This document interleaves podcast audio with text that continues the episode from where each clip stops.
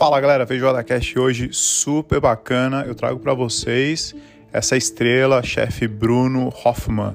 Ele que sempre gostou de cozinhar e cria seus próprios pratos. O caminho natural foi estudar gastronomia com apenas 20 anos, foi para a Itália, onde trabalhou em restaurantes com duas estrelas Michelin, que moldou o seu modo de cozinhar. Na volta para o Brasil, assumiu alguns restaurantes muito importantes, vai conversar comigo sobre o problema de saúde e, é claro, sua incrível participação no Mestre dos Sabores. Esse é o chefe Bruno Hoffman conversando comigo sobre o seu passado, presente e futuro. Fala galera, Feijoada Cast voltando agora com o grande Bruno Hoffman. Bruno Hoffman participou do Mestre Sabor, incrível participação, muito jovem, muito talentoso, experiências na, na, na Itália, hoje está com as lives, né? Está desenvolvendo a história do, do restaurante dele, cursos. Brunão voando. Brunão, tudo bem? Como é que você tá, meu querido? E aí, tudo bom? Tudo certo, cara. Tô, tô, como você falou, tô movimentando para tudo quanto é canto, mas é isso que eu gosto, de estar em movimento, cara. Tá, tá bastante movimento. Então tô bem. E por aí, tudo certo? Tranquilo, cara. Eu fico assim impressionado que antigamente a velocidade que um chefe de cozinha tinha que se desenvolver e para achar o seu espaço. E hoje eu, eu, acompanho você, cara, você, o, o Rodrigo, toda essa galera mais jovem no, na mídia social e parece que a, o seu dia tem tipo 100 horas, né, cara? Uhum. Que vocês tem, faz, faz muita coisa, né, Brunão? Cara, isso, assim, eu sempre, eu acho que eu meio que, esse foi um dos fatores que me atraiu para gastronomia, né, o fato de ter essa, essa rotina bem, assim, frenética, né, com um monte de coisa. Então, cara, eu, eu, eu hoje, sim, quanto mais coisa tiver no dia, melhor, assim. Eu, eu costumo, costumo brincar bastante, assim, de é, eu, eu, troco muito fácil o cansaço mental pelo físico, né? Então, se eu tiver que dormir quatro horas na noite, eu durmo feliz se eu estiver fazendo bastante coisa. Então é isso. Olha aí. Não, beleza. Acho que quem vai escutar o podcast vai ver do que eu tô falando e vai, vai, vai falar, pô, tinha razão mesmo no início do podcast, que o cara não para. Pô, vamos começar então pelas memórias, né? Todo chefe de cozinha é sempre formado pela memória infantil, o que fica registrado na cabeça em relação, pô, quando eu era pequenininho ia aniversário de, de um amigo e tinha aquele doce, é. e reflete muito hoje na comida do cara. Todos, assim, é, é. quase que tipo 99%.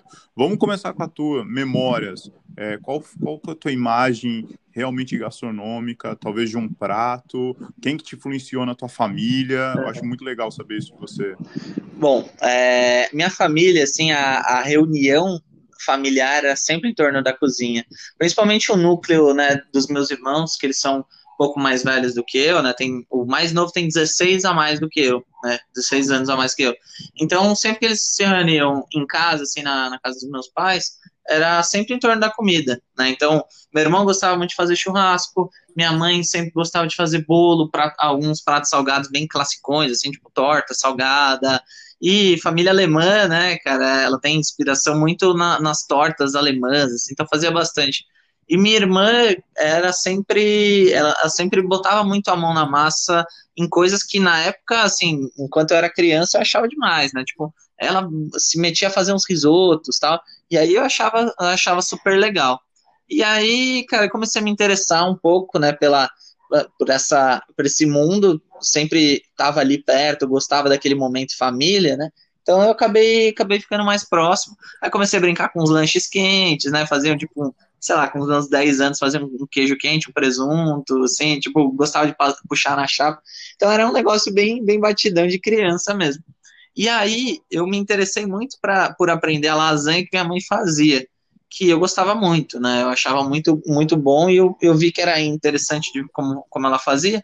E aí eu descobri que dava para pegar a ideia, a, a técnica né, que, ela, que ela usava e replicar com outras coisas, com meu recheio e tal. Aquilo para mim foi um divisor de águas, assim, ali que acho que eu me apaixonei de verdade. E foi onde eu comecei a botar a mão na massa real. Assim. Então, primeiro prato, prato mesmo, assim, que eu fiz, com certeza foi a lasanha. Né? Então aí eu peguei, Boa. primeiro fiz a tradicional que ela me ensinou, e depois, para mim, na época, era um, era um grande passo, né? Com, sei lá, uns 14 anos, 12, 12 14 anos, não lembro exatamente quando foi, mas assim, era bem, bem na adolescência mesmo e eu fiz uma de frango com catupiry. cara, para mim aquilo foi uma das melhores coisas da vida, assim, que era tipo você pegar e você reinterpretar, sabe? E, eu acho que isso me carregou até hoje, né? Então hoje é, é o que você falou, é, marca muito a gente, né? Eu uso de muita memória afetiva na minha cozinha, né? Nos, nos meus pratos, nos meus cardápios, sempre tem alguma coisa que ou é memória afetiva muito ligada a, ao meu gosto pessoal, de alguma maneira reinterpretada, ou é alguma receita que eu tinha, tipo, um, um bolo da minha mãe que virou um ícone para mim de uma receita espetacular, né? Tem até umas histórias engraçadas, depois a gente pode abordar. mas. Claro, claro. Mas é, entrou nessa, nesse contexto de memória afetiva, né? Para mim, sempre o mo momento de cozinha sempre foi um momento de alegria. Né? Então aquilo me fez, acho que, é, entender que eu queria seguir alguma coisa assim, né, nesse sentido. Bacana. Tanto é que você, descendente né, da, de família alemã, é, hoje a tua cozinha é focada ou tem grandes raízes na Itália. Eu sei que você fez o estágio lá, mas tirando a parte do estágio, essa parte da comida italiana já veio com relação a essa história da lasanha, né? Você brincava e descobriu que você podia trocar os sabores e ficou encantado, né? Exatamente, exatamente. Então, eu sempre gostei muito de massa, Boa. né? Então, acho que já, já tinha uma predisposição para a Itália aí. Boa. Legal, legal. E aí, assim, começando a ficar um pouquinho mais velho, chegando naquele momento, né, no Brasil, né, principalmente os latinos, pô, a gente se escolher, precisa se, se especificar numa coisa. E aí foi tranquilo na hora do vestibular, falou assim, pô, é, é gastronomia que eu quero fazer, tô, tô decidido, ou teve dúvida, assim? Chegou a ter dúvida? Cara, eu era, eu, eu ia muito bem na escola. Isso, eu, assim, eu nunca fui muito de estudar efetivamente. Eu era mais de prestar atenção e eu ia muito bem, assim, muito bem mesmo. Então, sempre rolava aquela pressão, né? Tipo, ah, fazer alguma coisa relacionada à matemática, engenharia, sei lá. E aí, realmente, eu estava preparado para isso, né? Eu, eu, eu prestei vestibulares para isso também, mas ao mesmo tempo já começou a dar, a dar aquela, aquele spark, aquela centelha de, de eu chegar e falar assim: não, eu não, eu não vou conseguir, sei lá, sentar no escritório ou fazer coisas é, nesse sentido ou num, num, numa engenharia da vida, eu vou me enjoar muito rápido. Eu já sabia aquilo dentro de mim. E aí eu comecei a meio que bater o pé, assim, de, tipo, não, não, não vou fazer isso. Vou, vou pelo menos tentar outras coisas. E aí a gastronomia começou a despontar um pouco na minha mente, porque eu já gostava muito de mexer. E aí foi um choque, assim, meio que para o pessoal na escola, quando eu falava, tipo, ah, não, vou prestar para gastronomia também, né? E aí eu até passei para a segunda fase na, na USP aqui de, de engenharia, né, que na época era bem difícil, e a, acho que ainda hoje é bem difícil, né, mas para mim é, era, era uma realização que eu estava preparado para um vestibular extremamente difícil, então, é, e aí eu prestei para gastronomia em todas as faculdades, passei em todas aqui, e aí eu, cara, me joguei de vez, assim, pensa numa pessoa que tinha vontade, tinha um, um conhecimento basicamente mínimo de gastronomia mesmo, não tinha referência de quase nada, mas eu gostava muito daquele mundo e todo mundo falando: não, você vai trabalhar final de semana, feriado e tudo mais, pensa bem. Eu falei: não, eu vou, vou trabalhar com um negócio frenético que vai me, é, me, me dar uma rotina, mas toda a rotina, todo dia vai ser diferente. Então ninguém entendeu muito no começo, só que acho que ao longo do tempo a galera foi vendo que, que eu tinha feito a escolha certa. Assim, eu mesmo fui reafirmando isso né, ao longo do tempo. Então, cara, fui, fui para engenharia e gastronomia, né? E aí decidi, tipo, passei nos dois falei, não, vou para gastronomia. Aí foi o choque maior, né? Aí algum, uma galera da família parou de falar com você por um tempinho, é. né? Mas tranquilo, não, né? Não, né? Não, ah, não, chegar, não chegar nesse ponto, mas ficaram bem reticentes, assim, sabe? Tipo, é, tenho. Ah, talvez ele seja só uma fase, ele esteja testando e depois ele retoma, não. Ah, ficaram muito reticentes com, em relação a, a, primeiro, né, os custos, né, que, que, que eu, como que você vai ganhar dinheiro com gastronomia, principalmente no começo da sua carreira, né? Então, e muito em relação ao volume de trabalho que seria muito diferente do que todo mundo na família estava acostumado, né? É, é, final de semana, né? Então, mas aquilo nunca foi um problema para mim, não é até hoje, né? É, eu acho que quem é cozinheiro, quem gosta mesmo, cara, não, não liga para essas coisas, sabe que vai trabalhar muito mesmo e, e ama o que faz. Então, ali no começo foi, foi uma batida de pé, assim, uma reafirmação de, de que eu tenho voz, sabe? Assim, que, que eu não, não vou pela, uhum. pelo caminho que, que, é, que é muito comum da, da galera. Então, é, foi, foi um, uma decisão muito acertada na época de mim para mim mesmo, né? Tipo, literalmente comigo, assim, foi uma, um dilema meu e foi muito acertado ao longo do tempo, foi, foi deixando isso bem claro, né? Boa. E, assim, com relação a já na faculdade, você você tinha pensamento de, de qual área você iria? Porque, claro, dentro da gastronomia, hotéis, restaurantes, né? Hoje em dia, a parte de café, né, do brunch, é, tá, tá em evidência, né? A parte de a confeitaria hoje explodiu no Brasil, uhum. né, cara? A gente tem confeitaria, confeiteiras incríveis, né? Sim. né? E a parte de alta gastronomia, talvez uma, uma comida mais comfortable, né? O comfortable uhum. food. Na, na, na faculdade você já tinha se achado ou foi realmente quando você só começou a trabalhar? Então, eu vou, assim, eu, eu não tinha muita referência de verdade. Minha família não gostava de comer nada muito diferente, né? Era é, é, era o rango tradicional, às vezes um churrasco, às vezes uma comida mais, é, mais estabelecida, tipo, ah, hoje vai ter lasanha tal. Então, não tinha muita, muita variedade. Então, eu tinha muito pouca referência. Aí, quando eu comecei a fazer a faculdade, para mim foi um mundo novo, assim, de, de um monte de informação, né, que, que eu estava recebendo, e eu comecei a gostar bastante, assim, do, do refinamento de uma gastronomia, assim, mais um fine dining, assim, mas também quando eu entrei no mercado de trabalho, principalmente no meu primeiro estágio, né, eu vi que aqui, que aqui assim, a gente estava muito aquém do que do que aquilo que eu que eu estava vendo, que eu estava começando a criar referência, né? Que era o fine dining mesmo, que eram poucos lugares que fazem e faziam, né, antigamente. E, e aí eu comecei a achar, oh, legal, eu vou vou migrar, assim, não vou me ater a alguma coisa específica para não me limitar, mas ao mesmo tempo vou ficar com esse foco, vou pegar muita referência nesse sentido.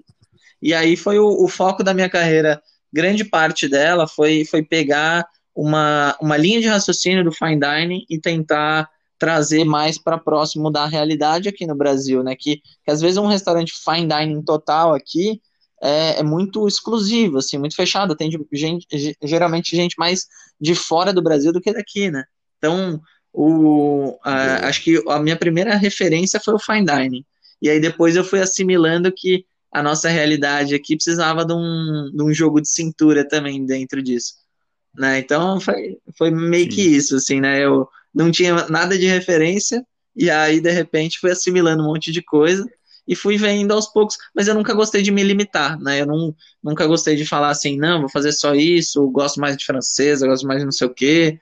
Então eu, eu gostava meio que de tudo, assim, sabe?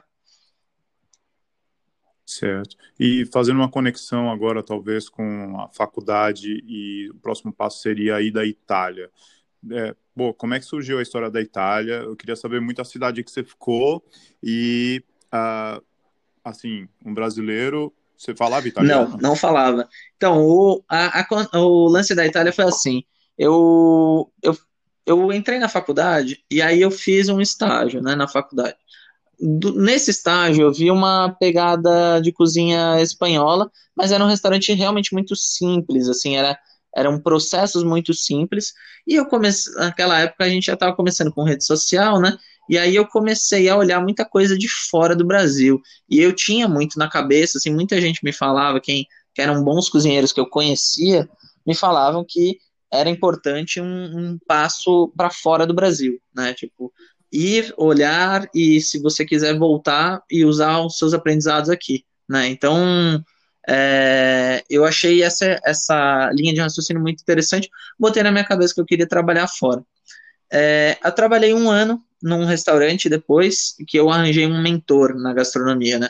Foi o Pedro Vita. O Pedro Vita, é, do restaurante Brado, ele me fez rodar por todas as praças e me deu essa, essa, essa ânsia de querer é, ficar melhor, né? Eu já tinha muito aquilo, só que ele me nutriu com muita coisa, ele me puxava a, até onde ele sabia que eu, que eu conseguia ir além, né?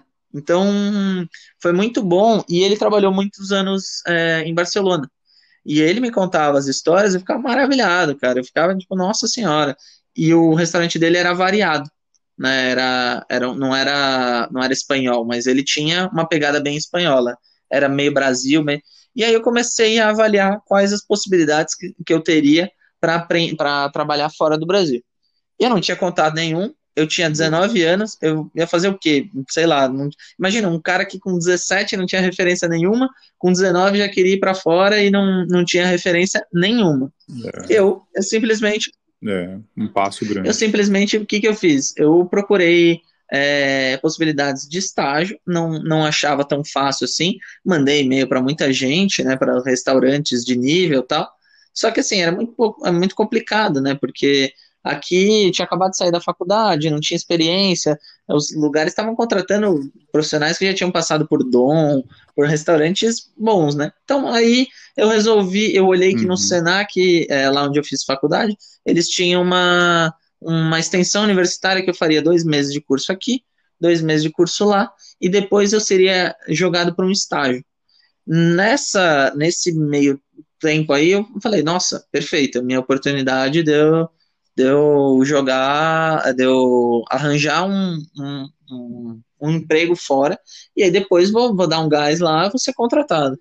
E aí, é, nessa, nessa linha de raciocínio, eu fui ver, vi que dava para eu fazer, dava para eu bancar, o, o, na época o, o euro tava 2,10, né, tava tipo, maravilhoso para quem tava aqui, então eu vi que dava para bancar, não era caro, durante o curso e durante o estágio eu teria acomodação, né, então isso já me, já me ajudou muito com os custos do, do negócio. Então eu fui, cara, fui com a cara e com a coragem.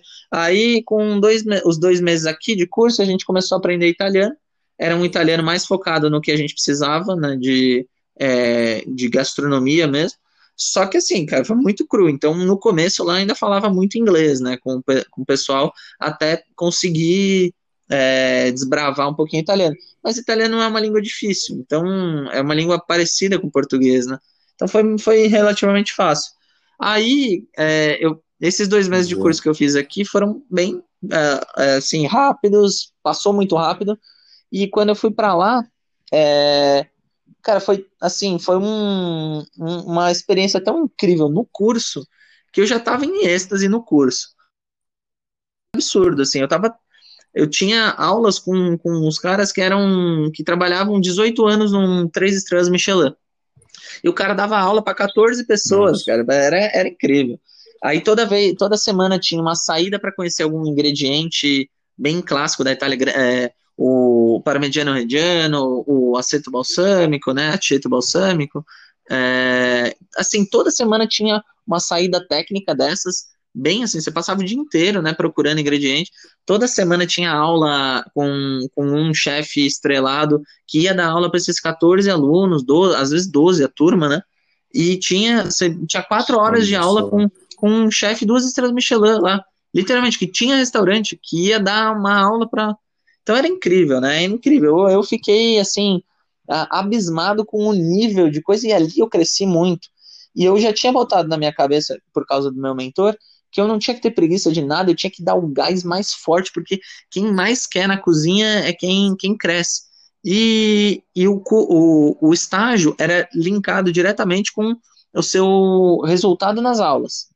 Tinha, lógico, uma, uma provinha ou outra, mas, é. assim, de acordo com você ia na aula, você já era avaliado, né? E aí você, depois, depois do seu período de, de, de aulas, que era integral também, era um período bom, assim, só tinha folga de final de semana, o resto era era das, das sete e meia da manhã até as seis e meia da tarde, era bastante.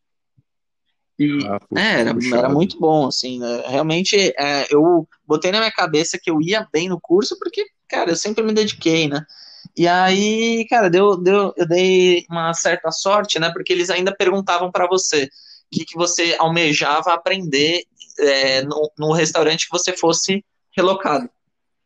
E aí eu falei assim, cara, eu gosto muito de. Eu quero muito aprender a cozinha italiana, né? O, o, clássico, né? O tradicional. Só que ao mesmo tempo eu gosto de uma cozinha moderna. Então. E aí foi, foi aí que, que eu fui avaliado, né? É, e aí eles me jogaram. Eu até fiquei meio chateado na época, assim, da, da escolha, porque eu fui para um restaurante uma estrela Michelin, né? E todos os, e todos os outros não, né? Dois outros alunos que estavam assim, mais ou menos os três que estavam no mesmo nível, né? Foram para um restaurante, para o restaurante duas estrelas. Só que aí é, eu não botei no, o peso de, da experiência que eu ia ter, né? Então eu tive uma experiência, é, quase, não vou dizer melhor, né? Porque eu não vivi as outras experiências, mas eu eu botava muito a mão na massa. Tanto é que com um mês de restaurante, lá um mês de estágio, eu virei chefe de partida ainda com meu contrato de estágio, né? Nossa. E imagina, menino de. Na época eu já tinha feito 20, né? 20 anos, com pouca experiência na gastronomia, de repente você está num restaurante uma estrela Michelin, que você é chefe de partida das massas e risotos. Cara, do Prime Piatti, né? E foi, foi justamente porque eu me, dispo, é, me disponibilizei a, a, a não ter tempo ruim, né? É ir fazer as coisas eu fazia meu papel como estagiário, né, que era é, fazer todas as partes chatas, e também assumir uma praça. Um dos caras ficou doente do coração e, e ele precisou se ausentar. Eles não tiveram dúvida, era é, entre eu ou um outro italiano lá. Eles me escolheram porque eles viram mais vontade da minha parte. Né? Então, isso para mim foi muito legal. E dentro dessa situação, uhum. de repente o restaurante ficou duas, virou duas estrelas Michelin, né? Tipo na no período que Nossa. eu tava lá, tinha acabado de assumir a praça, virou. E aí, cara, foi, foi assim, todo dia era aquele negócio de você entrar assim, não passava uma agulha em você, assim, porque era um nível de cobrança, e era só um por praça, né? Era um na, nas entradas, um no, nos primi piatti, que no caso era eu, né, que é massa ou risoto, um nos secondos, que é proteínas com acompanhamentos, e um no, no, na sobremesa. E a, a gente atendia serviço de 70 pessoas no almoço, 70 pessoas no jantar. Só gente, para produção, para serviço, para tudo. Então, e o chefe ficava fora da cozinha. O subchefe era um dos chefes de partida. Então, era, era assim, era uma equipe de, de guerreiros. Eu, eu, eu, não sei, foi um dos anos mais doidos da minha vida, mas foi de, de um conteúdo de aprendizado assim tão intenso que eu tava tão feliz. Eu tava muito feliz, eu, eu folgava só terça-feira, né, cara? E todos os outros dias trabalhando dobrado e ninguém tá. Eu tava disposto, né? Mas eu vi muita gente que foi comigo, assim, é, pra Itália reclamar dos períodos de trabalho e eles trabalhavam muito menos do que eu. Então, cara, aquele, aquele ano foi, foi um ano que, que, assim, eu saí do restaurante, a gente ainda parava num bar, né? Que é a cidadezinha aqui que eu primeiro estudei era Colorno, que é uma, uma província de, de Parma. E depois que eu fui fazer o estágio, fui relocado para uma província de Alba, né, que é a cidade das trufas brancas lá na, na Itália, né, mais famosa, tem a, a fábrica da Ferreiro. Ali era uma província, né, então era uma, basicamente uma rua. Tá? E eu trabalhei dentro de um castelo, que era, era uma região cheia de colinas, que chamava Lelangue, né, que eram, são basicamente colinas.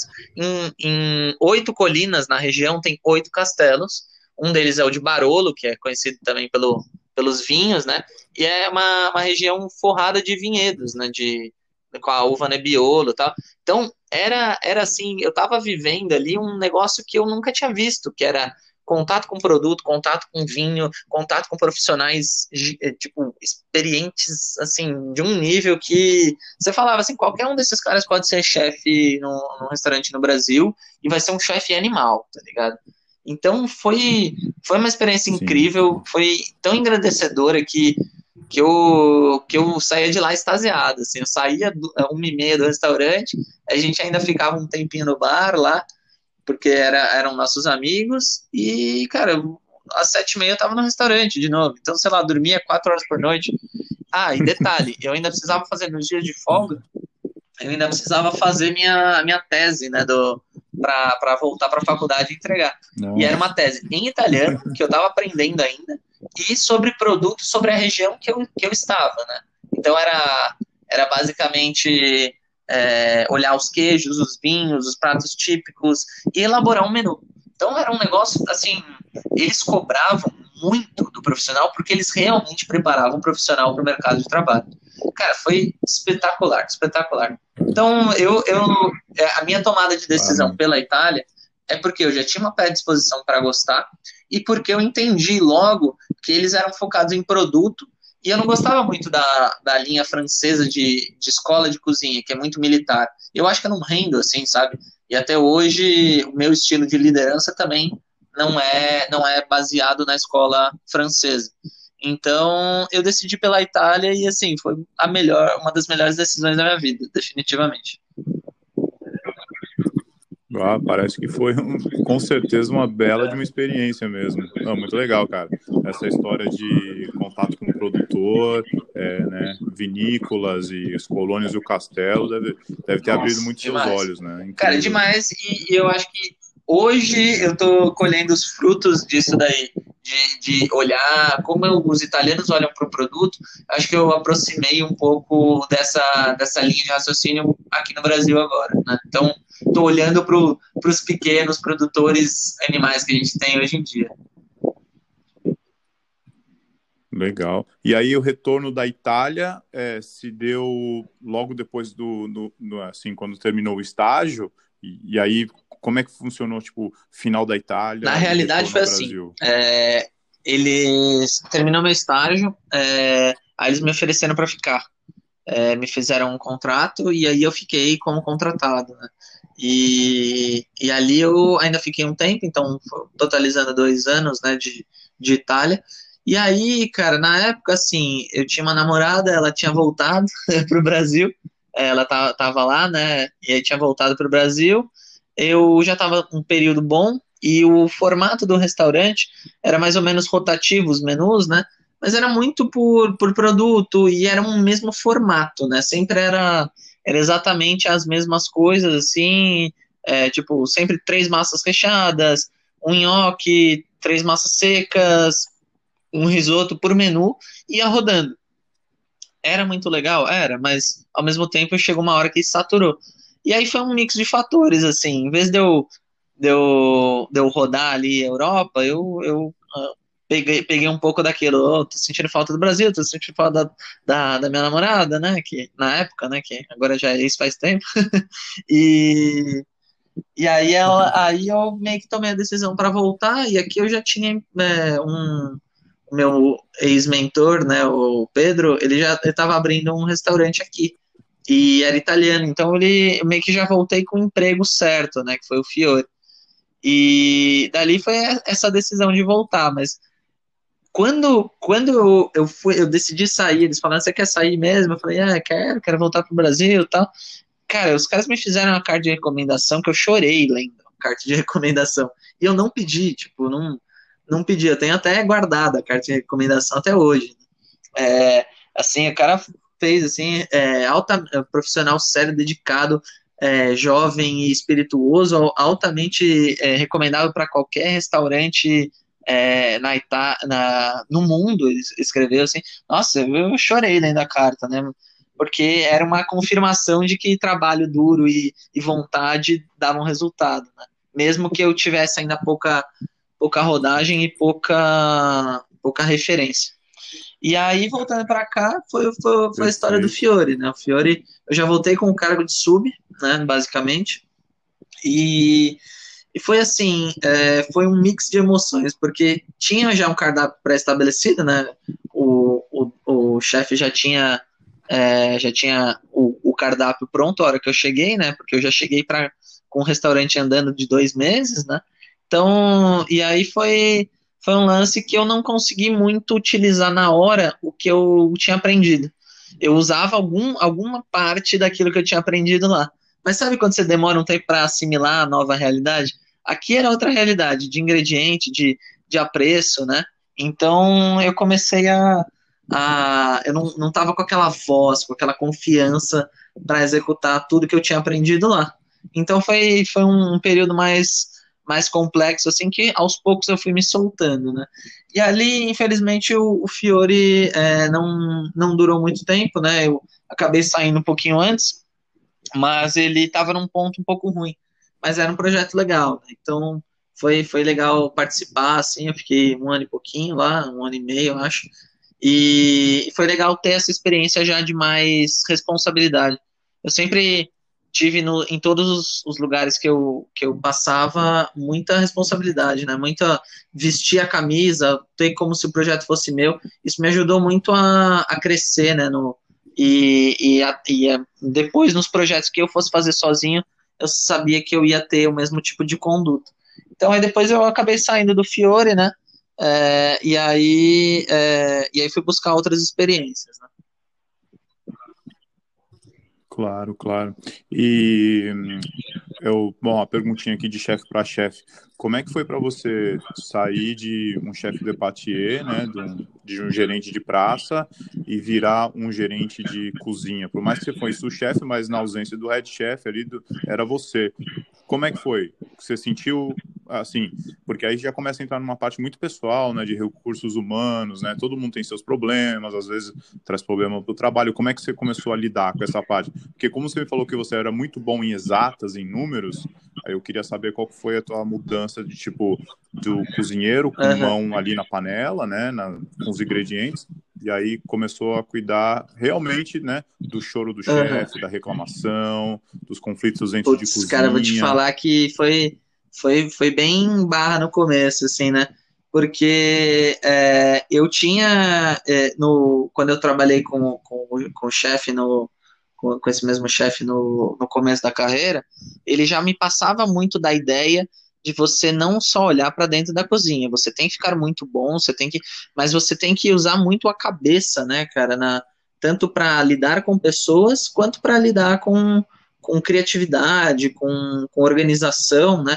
que ele, ele me deu muito essa ideia de, esse, o, o Pedro Vita, né, ele me deu muito essa ideia de que é, ao longo da carreira eu vou, vou trabalhar menos com as mãos e mais com a cabeça, né, então, cara, com pouca idade eu já comecei a pegar um pouco de administrativo, um pouco de é, um pouco de liderança com as pessoas, né, ele, ele me deu esse respaldo logo no primeiro projeto, né, que a gente trabalhou junto, e eu rodei muito ali, é, eu fui até o passe, né? rodei primeiro, comecei praça fria, depois praça quente, aí rodei no passe e tal.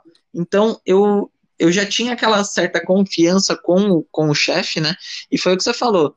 Era ali, ele se dividia em dois restaurantes, então no grosso dos dias eu tava sozinho, né? Então ali foi um choque bem grande, assim, né?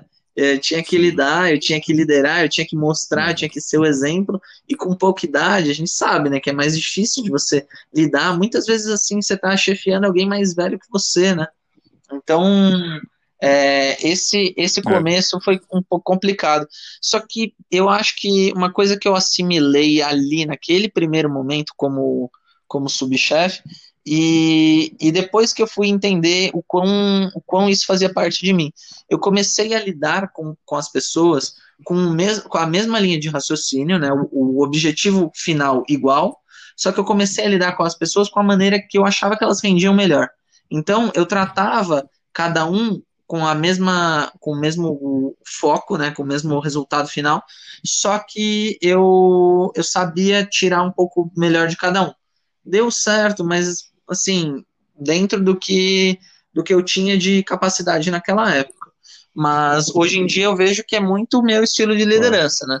Eu, eu monto equipes baseadas muito em, em equilíbrio e, e eu, eu, acredito muito na conversa e muito na é, que, que cada pessoa rende melhor de um jeito e você sabendo triar isso, você é um bom líder ali eu acho que eu aprendi, eu comecei a aprender essa lição. Então acho que foi, mas foi com, com certeza foi muito difícil, porque ao mesmo tempo que eu estava voltando, eu estava me readaptando à realidade brasileira, eu ainda estava acumulando uma função nova, né, que é, era cobrada em cima disso, né?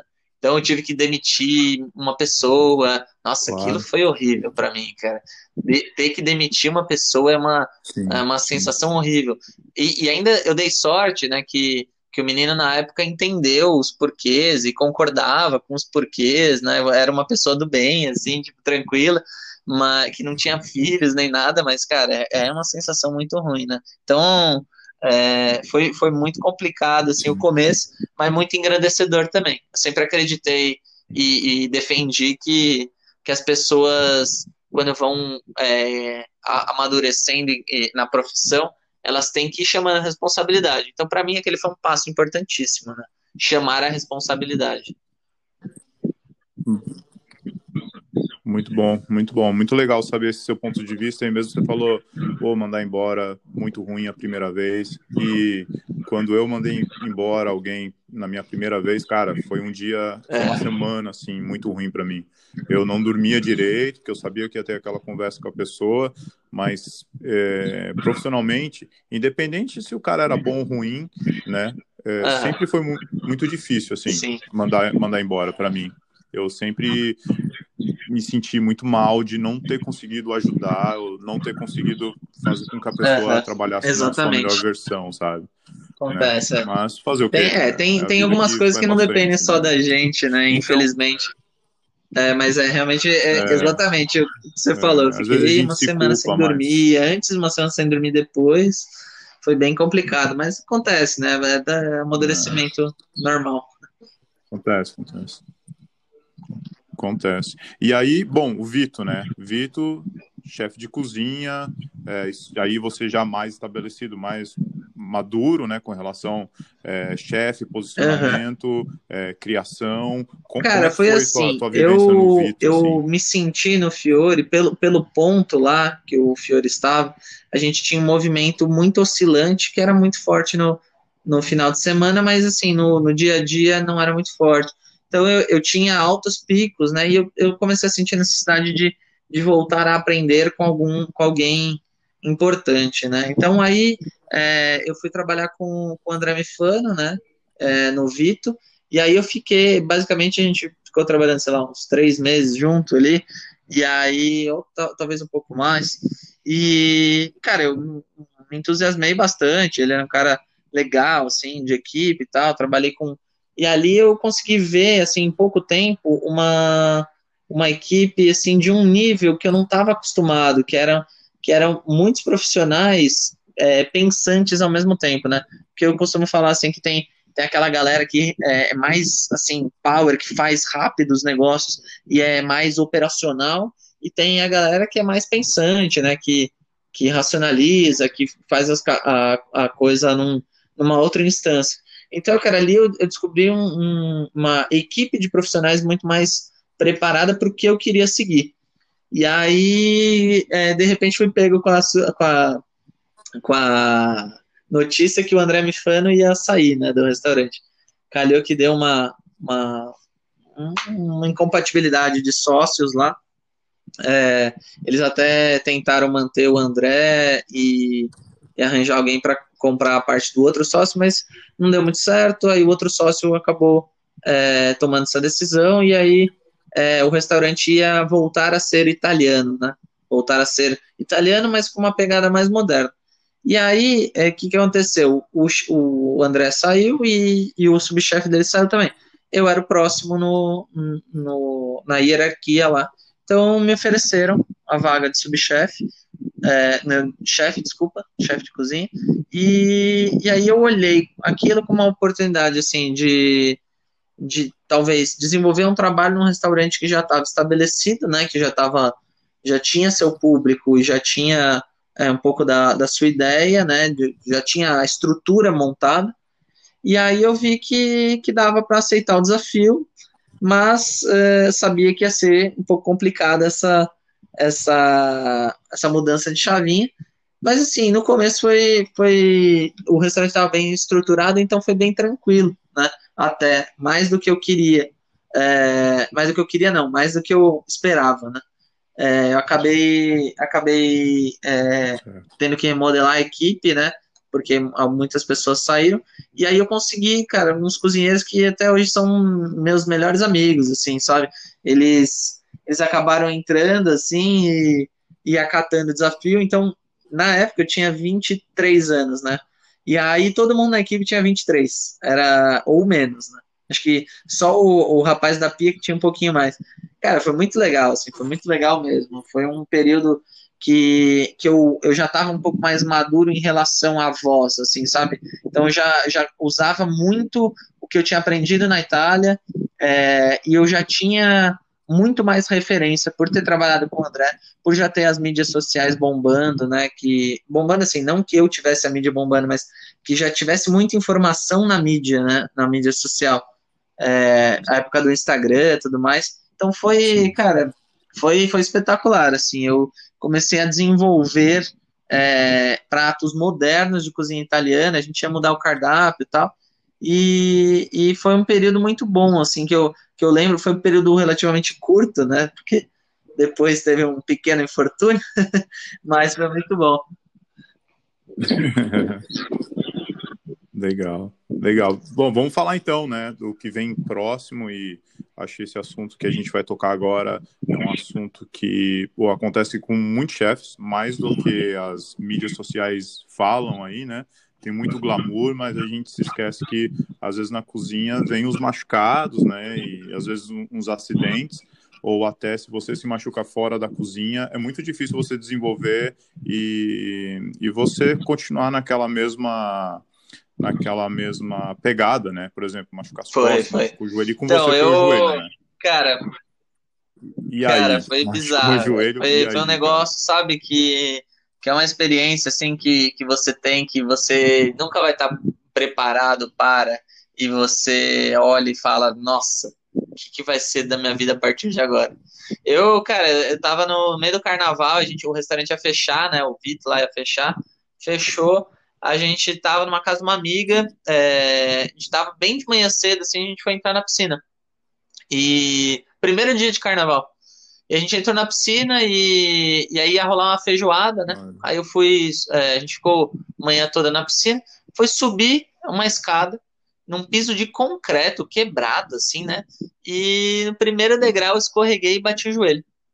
E aí, quando eu caio, caio com a toalha em cima do, do joelho, né? Do, dos dois joelhos, aí mexi uma perna, mexeu a outra, fui tentar levantar, não tava mexendo a perna. Aí, quando eu tiro a toalha que tinha caído no meu ombro em cima, eu vejo que meu joelho tá inteiramente aberto, né? Inteiramente aberto, não tinha, não tinha doído nada, né? Porque a adrenalina devia estar tá pegando. E assim, é, foi uma, um momento que eu olhei e falei assim: Meu Deus, eu vou ficar muito tempo longe da cozinha, longe do que eu amo, até de jogar bola, né? Que eu gosto bastante, eu fiquei, fiquei veio na minha mente. Foi, foi na, na, a cozinha foi o primeiro, né? E aí depois os hobbies mais, mais fortes, assim. E aí que acho que baixou um pouco a adrenalina comecei a sentir, né? E aí é um negócio que ninguém tá preparado, porque foi uma experiência que eu já sabia que ia ficar muito tempo fora, né? E aí eu tava para mudar o cardápio lá no Vito, né? Então a, a minha equipe foi meio que impedida pelo dono de, de mudar o cardápio sem mim, né? Então aí eu comecei a dei, dei respaldo para eles, estava tava sempre em contato com eles, né? Eles iam me visitar direto, tal, mas num, num contexto geral é, eles seguraram as pontas e, e eu fiquei, cara, três meses sem andar, basicamente e sete meses longe da cozinha. Sete meses distante de, daquilo que eu amava.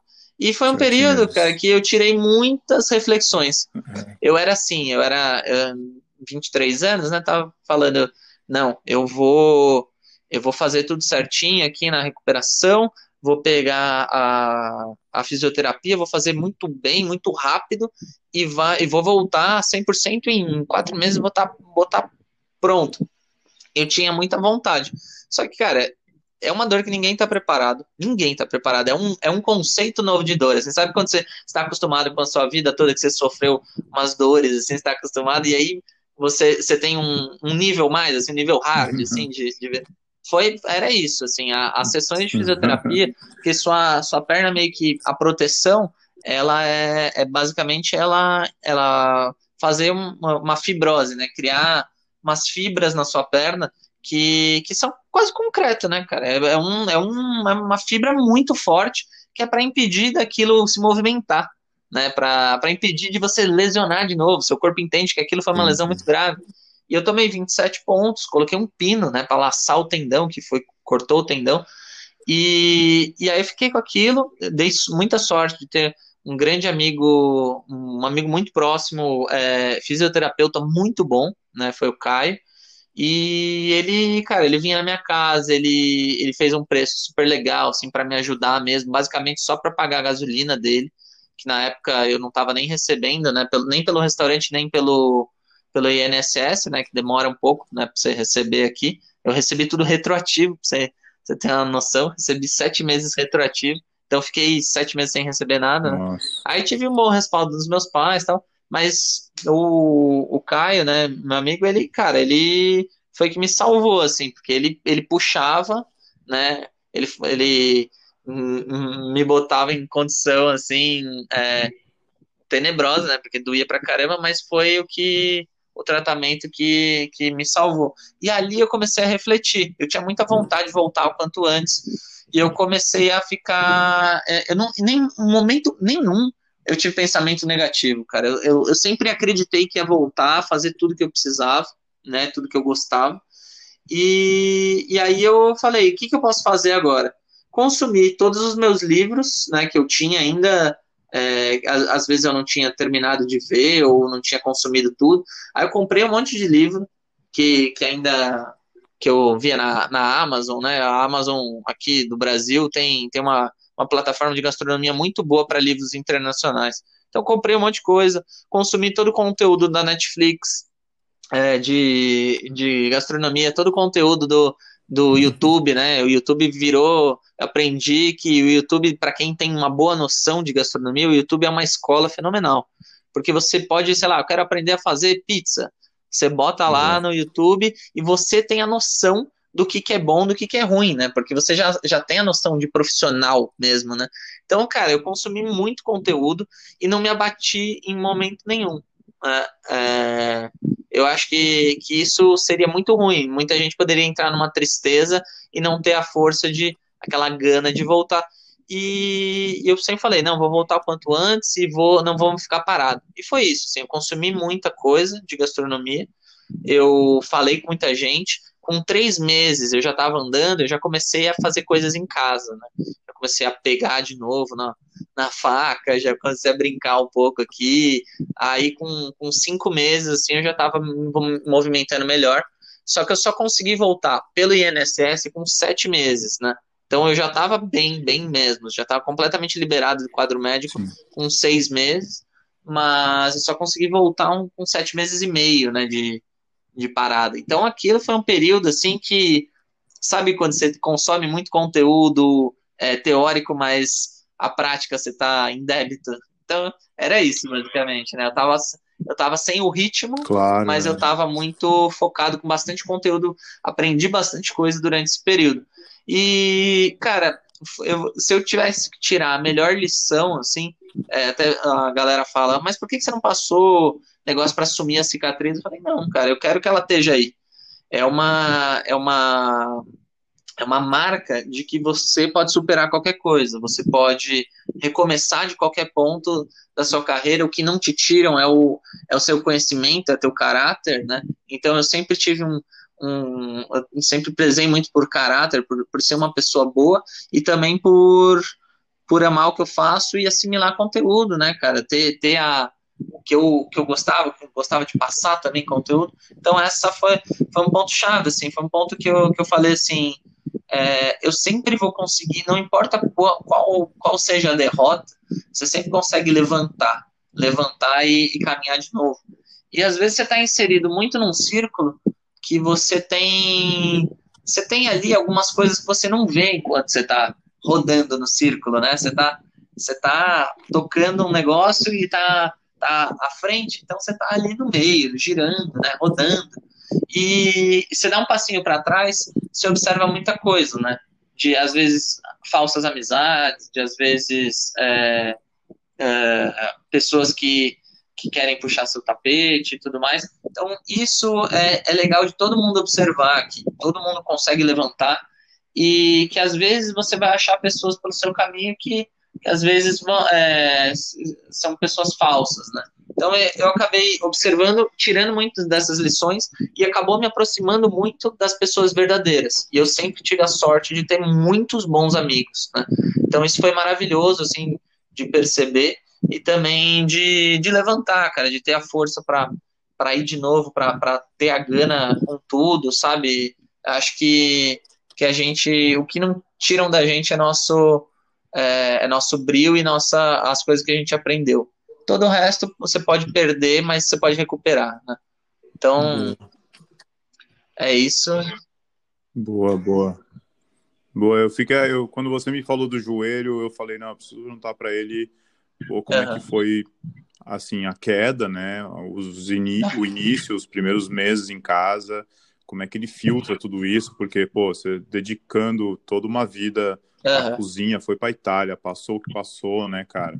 Voltou, trabalhou, é, teve momentos bons, momentos ruins, mas tinha pegado no restaurante, estava ali voando, né? Talvez uhum. ali teria sido o seu primeiro pulo grande e Sim. realmente você solo, né? Sozinho, com, com a sua mentalidade, as suas ideias, se refinando como chefe dentro de um uhum. restaurante com, com teu rostinho ali na porta, né? É.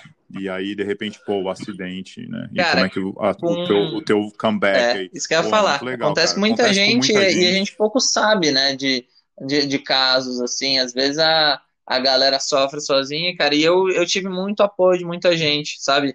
Botando para cima, não deixando a peteca cair, assim. Às vezes você tem um dia ruim ou outro, né? Mas no contexto geral, eu, eu mantive uma, uma positividade, assim, de querer fazer, querer voltar logo. E, cara, vou ser bem sincero, eu, eu tava rodando numa, numa instância, assim, que eu, que eu gosto, né, de fren, frenético, né, de estar tá em movimento e tudo mais.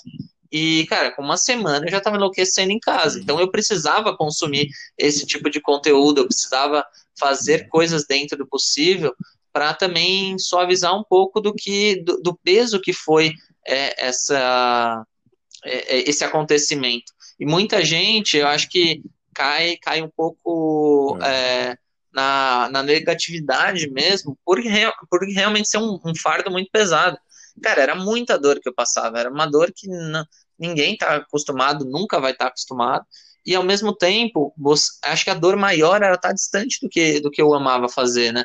Então, é, altamente recomendo para todo mundo, principalmente também é, é, costas, né, que você comentou. Tem muita gente que tem problema, porque a gente passa muitas horas em pé. Eu mesmo fiz, fiz esses dias quiropraxia, né? Então, cara, para mim tem sido também um santo remédio, cara. Até cresci dois centímetros depois da quiropraxia, acredita? É. Pô, acredito, tem, que se cuidar. É. Chefe de cozinha, você trabalha em performance, né, cara? Tanto mental quanto física. Se você não tem né, a possibilidade ali de fazer uma academia, faça uma yoga em casa. O YouTube tá aí, né? Tem aulas de graça no YouTube. Faça, uhum. faça uma yoga, faça um alongamento, coma bem, né? Tenta se manter relativamente num peso que você consiga estar tá na sua melhor, é, sua melhor versão, porque os anos chegam, uhum. você mesmo novo foi fácil, né? Relativamente fácil depois de ter aberto o joelho numa escada. Uhum. Imagina se fosse uma pessoa um pouco mais velha, o, retorno é muito mais complicado. Então a gente precisa se manter ativo aí, né? Você precisa Sim. acordar com essa história de que realmente a saúde é muito, é importante né? e para nossa profissão é muito importante, né? Fechado.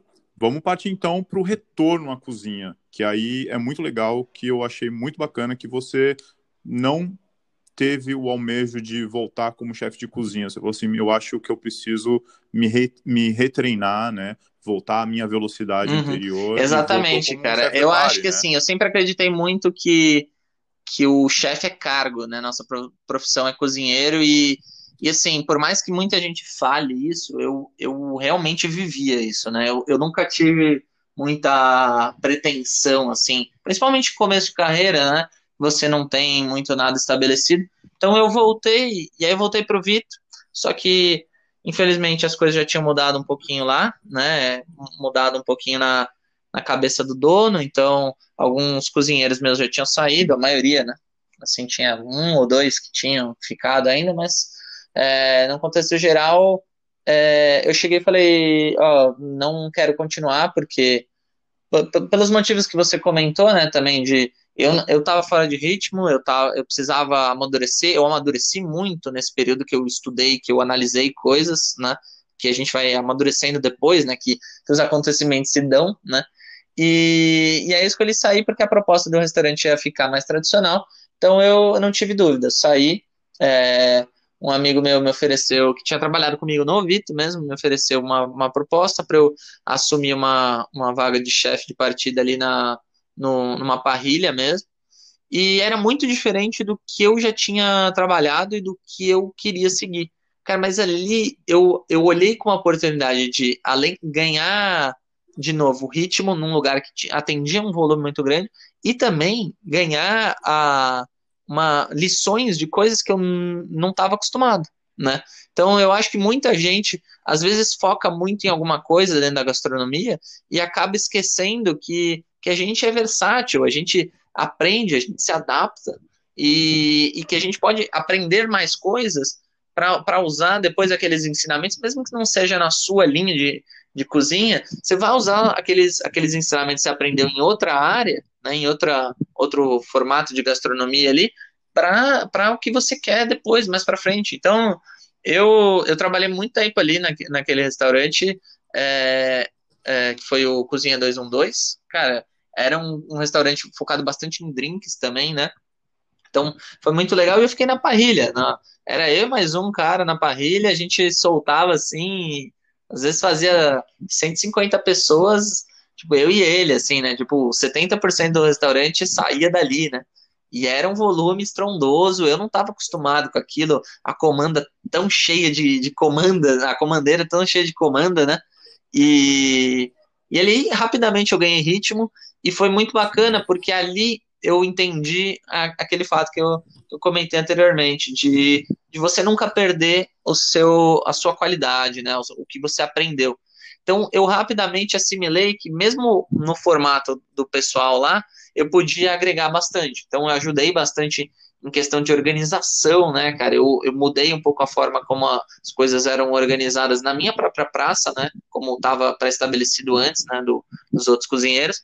E, cara, foi muito bom, foi um período muito legal, assim, que a gente, que era muito frenético, era, a gente cozinhava numa parrilha de frente para os clientes, então era, era, eu cozinhava, eu tava finalizando o prato, um monte de prato e, e ainda montando, né, então, cara, foi, foi um período bom, assim, de, de você, sabe, não ter na sua cabeça pré-estabelecido, você chegou na posição de chefe, você vai querer só pegar cargos como chefe, não, você tá ali para viver aquela profissão, você está ali para para reacender a, a sua fagulha e você está ali para todo momento se desafiar. Então, para mim, essas são as maiores lições, assim, de, de você não ficar atrelado ao seu ego em momento nenhum. Né? Então, eu, eu sempre tive isso muito tranquilamente na minha mente e, e isso foi um exemplo claro. E aí depois, logo em seguida, eu, eu precisei, é, precisei, precisava retomar a minha a minha ideia de cozinha, né? Que era mais próxima do que eu queria fazer, né? E aí eu segui em frente. Sim, sim. E aí apareceu o Petit, onde, né, se juntou ali com o grande Rodrigo Ribeiro, aquele figura, cara. E aí o P, bom, falar do Petit que apareceu na tua vida. Como é que aconteceu o Petit? Qual foi a proposta? É, qual, qual praça? Se você já estava chegou lá como, como chefe de partie foi assim, ou realmente é, O Petit, eu sempre acompanhava muito nas redes, né, cara? acompanhava o trabalho do Rodrigo, a gente já trocava bastante mensagens, né, por, por Instagram e tal, então a gente virou amigo rápido, assim, no Instagram, né, mas era só por rede mesmo. E o Petit ia abrir mais duas unidades, cara, nas escolas pan-americanas. Aí foi, eu me mandei currículo, eles chamaram, né, e aí, no que chamaram, eu conversei lá no 212, e aí teve um período que eu fiquei fazendo literalmente dois horários. Eu trabalhava no Petit de manhã e no 212 à noite. Eu fiquei, acho que todo o meu período de de aviso prévio e um pouquinho até a mais, né, para o pessoal lá do 212 arranjar alguém. Então eu, fi, eu fiz assim um horário que, velho, não sei como eu sobrevivi aquele período de um mês lá, que foi. É, que era assim, era basicamente todos os dias. tipo, tinha acho que domingo de folga que era, que era com, é, combado nos dois, né? Que era, que era o único lugar que folgava, os únicos dias que folgava era domingo nos dois, assim. Então, pelo menos eu tinha um dia cheio de folga. Aí, é, cara, lá no Petit, quando a gente abriu a outra unidade, eles não delimitaram é, subchefe, eles contrataram vários cozinheiros e iam é, colocar depois as hierarquias tal. Só que eu já tinha uma experiência né, maior do que o pessoal e eu comecei a assumir bastante responsa, mesmo sem o cargo. Claro. Né? E aí tinha uma chefe de cozinha que que era, que era designada Sim. pelo próprio Vitor, né? Era a Gabi. e a Gabi é, liderava ali e eu assumi bastante coisas ali nessa unidade que eu trabalhei, né, no Petit. E, cara, eu cuidava bastante do, do brunch que rolava de sábado, né? Geralmente era eu que, que, que tocava a produção do brunch e tal. Isso foi bem legal, né? Que, que era um negócio que eu não estava muito acostumado e consegui pegar uma experiência nisso relativamente rápido. Eu, eu era o único que, que era sozinho na praça, né? Todo mundo tinha, tinha muita gente na praça, eram dois ou três, e eu era o único que tinha, que era eu sozinho, né? Então, para mim não, nunca foi um peso, né? Então eu tocava, fazia o almoço de funcionário além da minha praça, por, por assim, por ser o cara com mais experiência. E não me arrependo, foi muito bom. Assim. Eu ainda estava naquele período, né, de, Sim, de retomar a, o ritmo, né? Tinha passado por um volume e agora estava tava retomando dentro do que eu sim, do que eu gostava sim. de fazer, né? Que era uma alta gastronomia passada de uma maneira mais simples, tal. Então foi bem legal. Aí, de repente, surgiu a oportunidade de ir para a unidade que o Rodrigo trabalhava, né? Que, que era uma unidade, é, a gente brincava, né? Que era que era a principal unidade, né? Que foi a primeira. E aí seria como chefe de partida lá, né? Da, das, das proteínas. E aí eu acabei migrando para lá. Para mim foi, foi uma foi quase natural fazer essa, é, essa migração. E ali eu descobri que o Rodrigo realmente era aquilo que, eu, que a gente tocava por redes. Assim, era um dos meus melhores amigos e virou realmente um dos meus melhores amigos. É incrível, assim, como, como aquele menino é engraçado e competente e genial, é, impressionante. E a gente se deu muito bem justamente porque a gente pensava de uma linha de raciocínio semelhante, né? Um pouco fora da caixa, sem, sem muito, é, muito apego às coisas que já vieram antes, né? Então, acho que é muito legal isso. E ali a gente formou uma equipe fenomenal, né? Trabalhei com uns profissionais incríveis que, que eu formei uma das melhores equipes que eu já tinha trabalhado junto foi ali, né? Que trabalhava com. Assim, eu trabalhei uma semana com, com o menino que fazia é, a, a parte do, dos acompanhamentos. E assim, uma semana a gente já tinha criado a simbiose ali, quase. Assim, tipo, foi, foi surreal. Foi, foi um lugar que a gente criou muita coisa, né? Foi, acho que é ali que o Rodrigo é, criou bastante o estilo dele, que eu desenvolvi bastante a minha linha de raciocínio também assim, eu comecei a, a criar as coisas que eu gostava de fazer, que era fora da caixa, né? Então a gente tinha espaço para isso, o chefe dava bastante espaço para a gente criar. E então foi muito legal, foi um período realmente legal. É... O Petit, para quem não conhece, é uma alta gastronomia, mas é, assim, porque eu, pelo que eu escuto de você, do Rodrigo, é... né, que trabalhou lá, numa velocidade é... bem rápida, né? Então você tem que estar. Tem que é, exatamente. Ali, um era assim, a, a estrutura de cozinha era muito pequena. Então a gente tinha muito pouco, pouca uh, espaço para para fazer as coisas para armazenar, a gente tinha que fazer tudo bem fresco, né? Tinha muito pouco espaço literalmente para armazenar e, e era a gente trabalhava até com um volume relativamente bom versus a, a qualidade que a gente tinha. Era muito detalhe por prato e era um restaurante muito barato. Então a gente não tinha muito espaço para nenhum micro erro. Não que tenha em outros lugares, mas ali era mais, mais atenção ainda, né? Hum. Então ali a gente tinha que estar todo mundo na ponta dos cascos ali, a milhão, né? Então foi muito bom. É. Legal. E aí, fechando esse ciclo do Petit. É, Exatamente. No, ainda no Petit, teve um estagiário lá que, que era, um, era um senhor já que queria abrir um restaurante e ele estava mudando de área. E ele pediu para estagiar, e aí, é, ainda no, na, na unidade da Pan-Americana. Ele, como eu era sozinho na praça, ele foi relocado para ficar comigo pra, porque todo mundo já tinha muita gente na praça e eu era o único sozinho e eu fazia um monte de coisa, né? É, fazia a minha praça, o rango de funça, organizava o brunch, e aí o cara gostou muito de mim, assim, gostou muito da minha condução, é, passagem de, de, de, de, técnica, né, como eu, como eu falava, ele gostou muito de mim, e aí depois de um tempo ele reapareceu falando assim, ó, eu acho que eu vou abrir agora, já peguei um pouco de noção do mercado, você quer ser meu chefe de cozinha? E aí, cara, me surgiu como uma oportunidade de, assim, vou ter, vou ter liberdade? Vai. Vai ser a sua cozinha. Então eu falei, então beleza. E aí, exatamente isso, né? É, uma, é falar, tipo, as palavras que todo mundo quer ouvir, né? E aí ele me falou que, que ia ser um, que ia ser um, um projeto claro. assim, com ele tinha, não tinha muito investimento, mas ia ser o que ele queria fazer dali para frente. Então ele ia ele ia botar a cara e a coragem e eu acatei, né? Acatei o salário não muito alto, eu acatei é, toda toda os encargos que vinham junto, assim, tipo, é, vou montar o meu enxoval de pratos aqui para né, de, de louças levei é, uma, uns, 30, uns 40% era a louça da minha casa, assim, que, que eu tinha acumulado durante os anos, alguns eventos que eu fazia, né? Então eu tinha.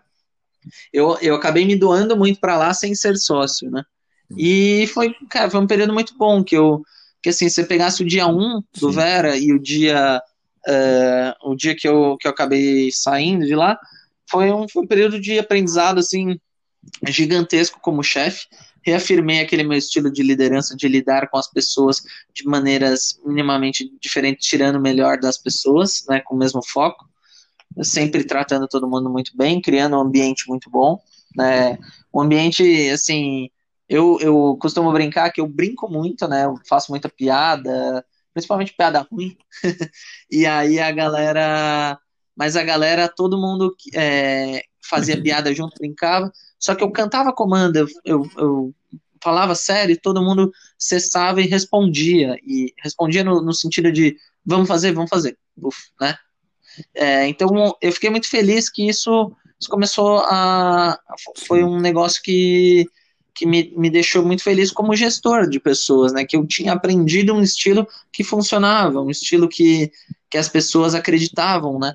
E que ali eu pude desenvolver uma cozinha que eu realmente acreditava eu tinha muitas limitações, principalmente em valor de ingrediente, né? a gente não podia cobrar muito, a gente não tinha margem para muita coisa, e como o cara não tinha muito grana, assim, ficou é, até capital de giro era muito é, era muito complicado. Então, eu geralmente eu me limitei em questão de ingredientes também, mas foi um desenvolvimento de trabalho, de, de estilo de, de gastronomia que é gritante, assim, você pegar os primeiros pratos que eu lancei lá, que eram legais, e o, e o meu último cardápio lá foi, foi uma coisa gritante, assim, de, de, de diferente. Então, é, foi um, negócio, um lugar que eu, que eu desenvolvi muito, muito, muito, né, então foi muito bom.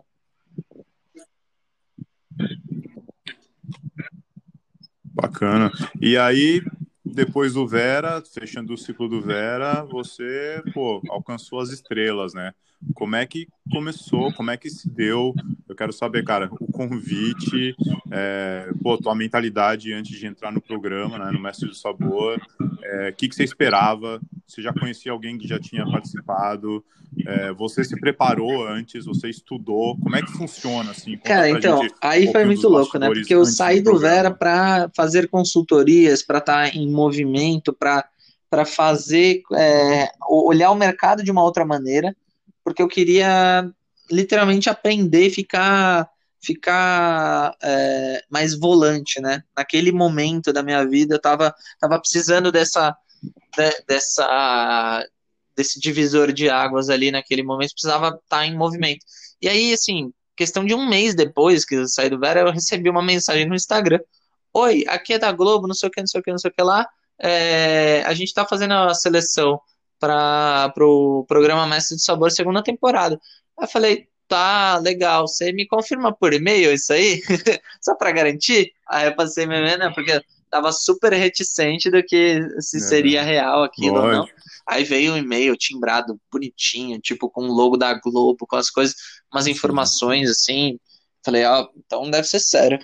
E, assim, eu sempre fui meio contra programas de TV, para ser bem sincero. É. É, só que eu vi a primeira temporada do Mestre Sabor e eu gostei. Eu gostei porque eles colocaram profissionais que eu conhecia, tipo, que eram profissionais muito bons, né? E na primeira temporada, e que o nível do programa estava muito bom, assim. Apesar do formato deles ainda estarem aprendendo, o nível estava muito bacana, né? O, o a, a racionalização em cima do, do programa foi muito bem feita e muito bem selecionado os jurados, tal, o, o, mano, tinha um Avilés, que era duas estrelas Michelin em Portugal, e eu falei, quer saber? Acho que eu vou dar uma chance, eu vou, eu vou via, eu vou nas reuniões, É. se não for tão interessante, aí eu, eu não, não termino a inscrição, né? Porque eles deixaram bem claro que até uma certa etapa a gente poderia desistir. Então eu fui nas reuniões, e aí, cara, teve uma reunião lá que era Sim. mais nos finalmente, assim, que, que eu, cara, eu, eu vi, assim, um monte de profissionais que eu conheci do mercado e, tipo, uma galera, tipo, muito boa, assim, eu falei, nossa senhora, o bagulho vai ser legal aqui, né?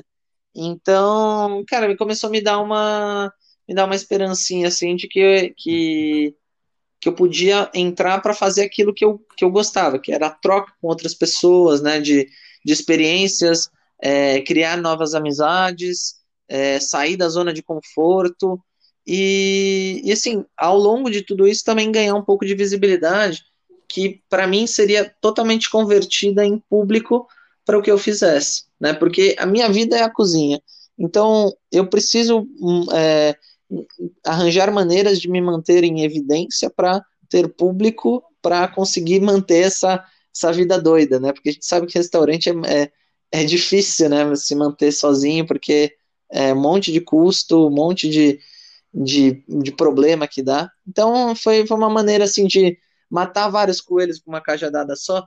E aí eu vi que o, o, o, os participantes eram legais, né, pessoal do bem, pessoal muito bom no que fazia, e aí eu decidi que eu ia.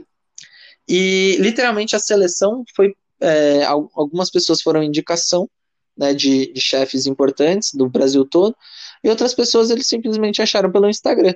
E eu fui uma dessas. Eu fui uma pessoa acho, pelo Instagram. Eles me contactaram por lá justamente Ah, porque eles me acharam por lá. Instagram. Né? Então eu achei muito legal isso, assim. É, E, cara, no, no sentido. Eu pensei Boa, justamente boa. isso, né? É, sair da zona de conforto e ganhar bastante experiência com outras pessoas do Brasil todo. E foi muito assertivo isso daí, foi muito assertivo mesmo. Minha cabeça foi bem tranquila, assim. Em nenhum momento eu falei assim, eu vou ganhar. Eu, eu tava ali para competir, para para competir comigo mesmo, principalmente, né? Para sair daquela daquele marasmo que eu justamente estava tava correndo contra.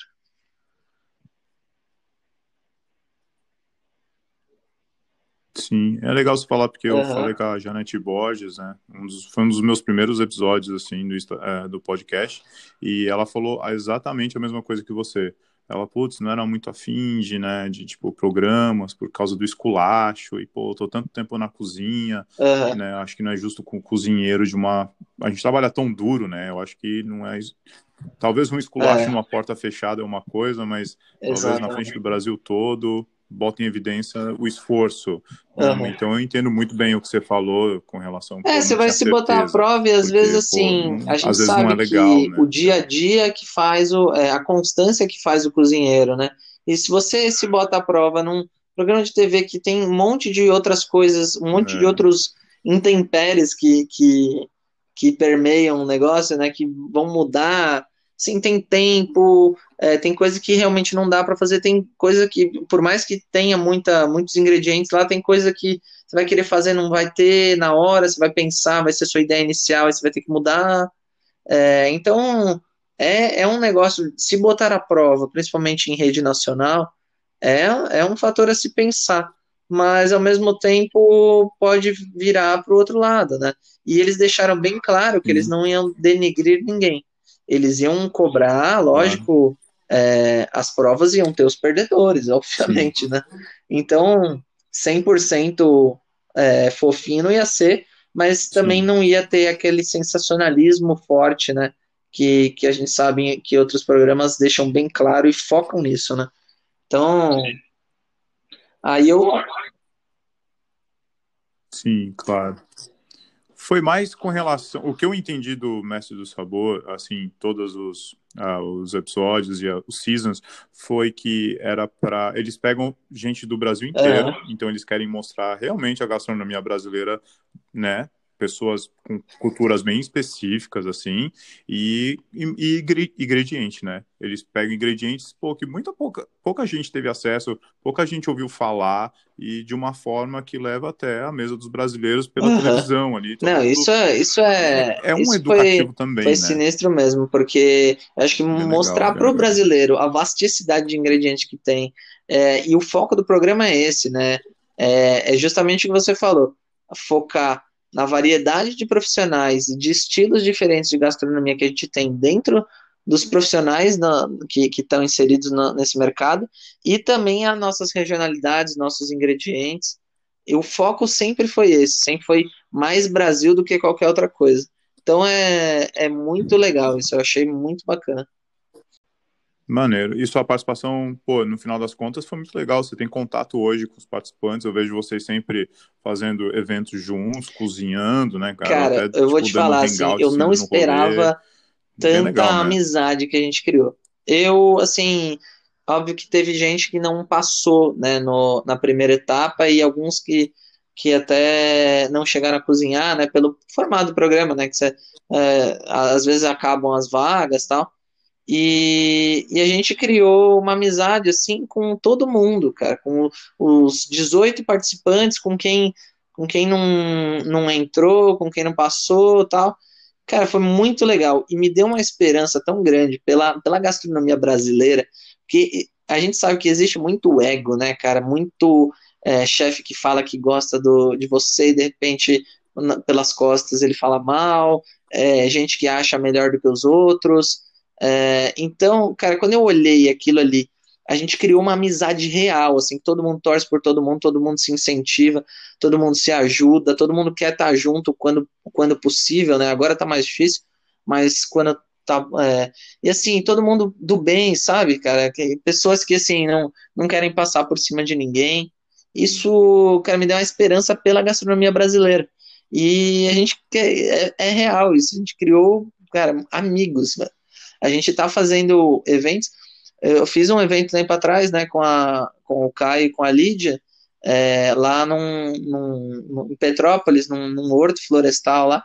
Cara, foi um dos dias mais felizes, um dos finais de semana mais felizes da minha vida, assim, que a gente a gente tava entre cozinheiros que amam o que fazem, com profissionais de uhum. alto nível, assim, todo mundo que estava trabalhando lá nesse evento era de altíssimo nível. A gente estava falando, vivendo comida o dia inteiro, né? Fazendo os menus degustação e também né, para o público e também é, concentrados tudo numa casa falando e consumindo gastronomia o dia inteiro, né? É, tomando vinho, comendo queijo e, e, fazendo uns rangos lá de madrugada. Cara, é, é para mim foi isso, assim, foi criar essas conexões reais com diferentes estilos de pessoas que, que pensam a, a gastronomia de uma mesma maneira, assim, elas elas é, têm um foco que no Brasil tem variedade. E você pode ter gente mais técnica, gente mais de alma, gente mais reprodutora de outras receitas, gente mais, né, de vários estilos. E que faz parte da nossa cultura valorizar essa diferença, né? E, cara, foi, cara, foi muito legal, muito legal mesmo. Eu, eu guardo essa turma no coração e sempre que dá a gente tá junto assim, fazendo eventos ou dando rolê mesmo, né? E teve recente o pessoal que veio aqui para São Paulo, e aí a gente tava, tava indo direto em sim, restaurantes, sim. cozinhamos juntos, tá? Cara, muito legal, né? Então, esse é um grupo que eu vou levar muito para frente, a gente ainda vai fazer muita, muita coisa junto. Bacana, porque o podcast eu criei para isso mesmo, né? Conexão e foi uhum. justamente pelos motivos que você falou, assim, não vou repetir porque você acabou de falar, Uhum. Foi o motivo de eu falar, nossa, eu preciso conhecer, eu preciso conectar, uhum. eu preciso escutar as histórias, histórias que não foram contadas, né? Uhum. Da galera nova, da galera um pouco mais, né, da, da geração mais antiga, e todo o surgimento do Instagram, como é que foi essa conexão, os cursos online, porque uh, tá passando por uma revolução e uma mudança bem rápida. Uhum. Eu falei, nossa, eu acho que eu, eu, preciso acompanhar, eu preciso ver o que tá rolando, o que que eles pensam, né? E ainda mais os produtores, cara. Hoje, né, chefes de cozinha que viraram produtores, né? O Bocaína. Não, tem muita gente legal, muita gente bacana. É, legal. Vamos falar um pouquinho agora você, projetos futuros, né? É, consultoria, eventos e talvez estou torcendo muito, né, o, o, restaurante, né, que um dos seus sonhos eu sei que é realmente ter é, restabelecer o seu restaurante, a tua marca novamente. Eu vamos falar um pouco de consultoria. Assim, um grande empresário, né, ou evento, uma empresa quer contratar o Brunão, como é que funciona a sua estrutura de consultoria? Assim, quais são os seus propósitos, é, o estilo de comida? Oh, é, começando essa a, o primeiro contato, né? eu tento entender o que, que, que, o cliente precisa. E às vezes não é o que o cliente fala, né? É, às vezes você tem que saber interpretar o que, que ele, é, o que ele falou para saber o que ele realmente precisa. Às vezes ele nem sabe o que ele realmente precisa. Então, o primeira, a primeira etapa é isso daí. Depois, eu tenho, assim, experiência em cozinha italiana, cozinha brasileira, cozinha. Eu uso muito componente asiático, né? Então, eu estudei muita muitas técnicas asiáticas, então eu tenho uma gama variadíssima de coisas que dá para entrar dentro da, da, do, da, proposta da pessoa. Se ela vai, se ela quer começar um negócio, vou fazer uma consultoria de abertura, aí eu tento entender mais ou menos qual que é o formato né, que a pessoa quer para desenvolver um plano de negócios legal. E se já, já tem o um restaurante rodando e, e, e há pontos para consertar, eu tento entrar muito na, na cabeça do que a pessoa precisa re resolver em primeira instância, depois, né, a, a longo e médio, pra, médio e longo prazo, né, e, e principalmente dar uma perspectiva para a pessoa, né, então eu faço muita consultoria de cardápio, né, que é, é baseado em criatividade, baseado também um pouco em na pessoa entender, é, me passar o conceito e eu, eu conseguir é, exemplificar em pratos, né? Então isso eu faço bastante. Faço alguns de operação, né? De treinamento. Geralmente estão atrelados a cardápio, né? É, é, mas é, é assim, é, é, quase uma assessoria. Fico um tempo com a pessoa e, e moldo o treino, né? Não digo um, um tempo vasto, né? Mas uma semaninha pelo menos assim, eu fico em treinamento com as pessoas, faço serviços junto eu acho que o exemplo é o, é o mais importante. Então é isso que eu carrego para as minhas consultorias barra assessorias, né? Eu vou, eu, eu dou o exemplo e passo bastante conteúdo na, na menor quantidade de tempo que eu conseguir para para as pessoas assimilarem e andarem por elas mesmas. Né? Acho que o, o ponto-chave de uma consultoria é você treinar suficiente as pessoas para elas andarem por elas mesmas. Então, eu hoje em dia eu faço muito de operação, eu tenho um, um, um sócio que a gente Boa. sempre faz consultoria juntos, ele faz a parte de salão e bar, né? Então a gente tá, a gente tem uma conversa muito muito franca, muito boa assim. Então sempre que tem que tem essa possibilidade, a gente pega a operação completa para transformar, porque eu sempre acredito que o restaurante é um organismo único, né? Que se uma, uma parte tiver mais ou menos o, as outras partes não andam, né? Se o salão estiver atrapalhando, é, atrapalhado, ele acaba é, ferrando com os times, com as fichas técnicas, com tudo da cozinha, né? Então, é, a gente, eu trabalho assim, eu, eu trabalho é, entendendo o problema do cliente ou o briefing, né? Se for alguma coisa de abertura, e, e trabalho em cima trazendo uma boa opção, sempre alternativas de de, de qualidade, mas também com, é, com boas opções, é, a, com bom custo-benefício. Eu acredito que quem está fechando uma consultoria está precisando mais de informação e, e, conteúdo e treinamento do que necessariamente é, é, que o restaurante dê resultado na hora. Assim. Acho que é mais negócio a longo prazo. Óbvio que os problemas têm problemas que são ser resolvidos na hora, né? Mas é basicamente essa minha linha de raciocínio. Perfeito. E hoje você está no Le Chef Academia também, né? Está dando algumas aulas, uns cursos tal. Como Por é que tá enquanto tá, dinâmica, estamos assim? esporádicos, é uma coisa mas em é breve é, eu já vou lançar um curso lá com eles. É, eu entrei na, na grade deles, um curso mais completo que eles têm, né? Que ah, acontece que com uma turma é, constante, assim, que pega desde habilidades básicas até. É quase como se fosse uma, uma um conteúdo de faculdade, né? E, e aí eu entrei na grade deles para dar aulas sobre massas, né, amidos no geral, né? Massas, risotos, é, diferentes tipos de amido.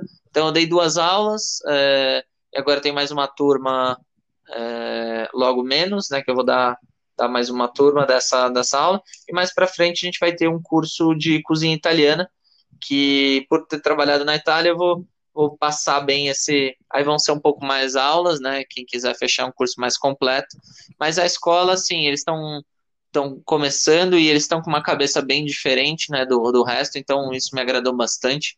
É uma escola que está bem aberta a mudanças e também a, a, a, a, você pensar por você mesmo, você aprender técnicas e, e replicar com, com a sua pegada, né? não, não ficar muito fixo a receitas ou a modelos do Mac, por exemplo. Então, isso, isso me deu uma, um alento e eu estou gostando bastante de passar conteúdo. Foi minha primeira experiência como professor fisicamente, assim, né? Então, ainda estou me acostumando, digamos assim. Eu quero passar muito conteúdo, mas a gente. É, às vezes você, passa muito conteúdo em restaurante com alguém que já está trabalhando com você, que já tem um ritmo, é muito diferente você passar para alunos, né? Então, eu, eu ainda estou nesse processo de adaptação, mas tem sido muito legal, muito legal mesmo. Legal, legal. Eu vejo bem bacana. Cara, vai postando caras, ao vivo, meu, cara. o cara tira. o Edu lá, o dono da, tempo, escola, assim, vai, vai tirando foto com máquina muito... profissional, uma, umas baita é, fotos e vai postando ao vivo no Instagram, cara. Muito legal. Ele. Eles realmente estão pensando diferente, isso me agrada muito, né? Muito, e muito eles estão tentando qualificar é. lá. E quem me indicou para a escola, né, foi o próprio Rodrigo, né? Que a gente tem uma amizade muito é. legal. E justamente partiu da escola essa é, querer qualificar Sim. um pouco com profissionais, né, com pessoas que, que estão trabalhando inseridas no mercado de trabalho. Então, é, eu estou nesse momento assim de fazer muita coisa, né, caminhar para um lado para o outro, fazer e tá com a agenda lotada de eventos e consultorias e, e essas aulas, e ao mesmo tempo eu estou conseguindo me, me adequar justamente para conseguir passar esse conteúdo com a visão de um profissional, nem que seja para você fazer em casa, né? aí você, você tem uma gama muito maior de possibilidades. Você sabe resolver os problemas Boa. e não necessariamente só replicar a receita. Perfeito. É, falando em cursos, vamos já então emendar no curso online, cara, que você está fazendo de massas. assisti ontem, pô, achei irado o jeito que você passa. Eu achei que a qualidade está muito boa e eu acho que você fala muito bem, então eu acho que só deu um turbo assim no curso.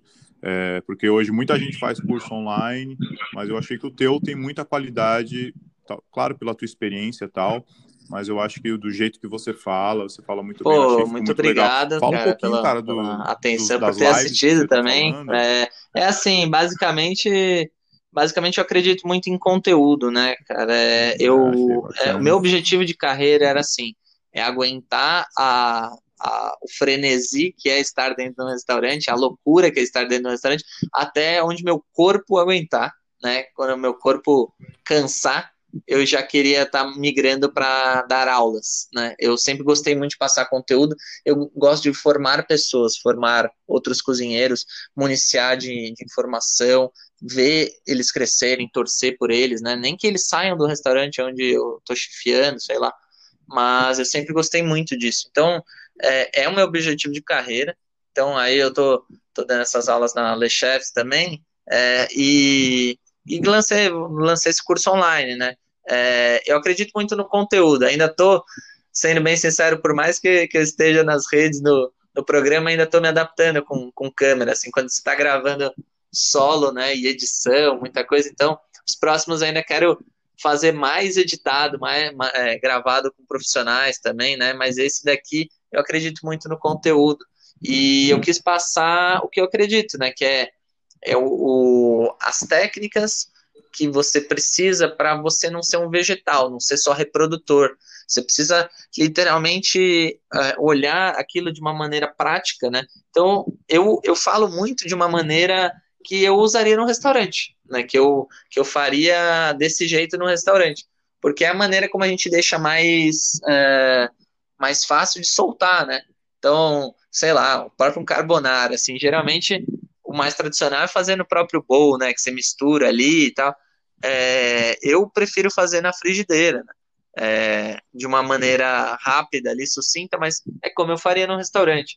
Então, isso, essas dicas que eu, que eu dou, eu gosto de dar justamente porque eu acho que facilita a pessoa em casa a resolver problemas, né? Então, é, é, essa minha condução tem sido isso, cara. É, eu acredito muito mais no, no conteúdo do que às vezes na própria edição, né? Então eu tô, tô ainda. Tô, lancei o primeiro, né, de massas, e agora é, tô com um projeto de lançar mais uns agora no começo de 2021 aqui. Ainda tem mais alguns para para produzir. Então tem sido um negócio bacana, um projeto que eu tenho me dedicado assim paralelamente a, a todos os outros projetos e, e cara, tem sido legal, tenho, tenho curtido o processo, sabe? Bom, eu sei que você está na pegada e tem o sonho do teu próprio restaurante. Quer falar um pouquinho para a gente? Tem alguma coisa em vista? É, qual estilo que você quer fazer? Você quer fazer uma coisa mais contemporânea ou realmente uma coisa mais é, comfortable food, né, que eles chamam, uma coisinha mais é, uma coisinha mais então, tranquila? Assim, é, realmente eu tô, lógico, eu tenho um sonho. Eu acho que assim, então. em momentos da minha carreira eu senti um pouco o trabalho interrompido por é, ou pelo meu próprio momento ou pela limitação do próprio lugar. Né? Então Agora eu quero começar um projeto que eu, que eu realmente bote o meu eu e, e seja, tipo, vá para as cabeças mesmo, assim, sabe? Por aquele projeto de vida que você você se dedica e que você atrai todo mundo que você, você quer trabalhar junto, você monta aquela equipe dos sonhos.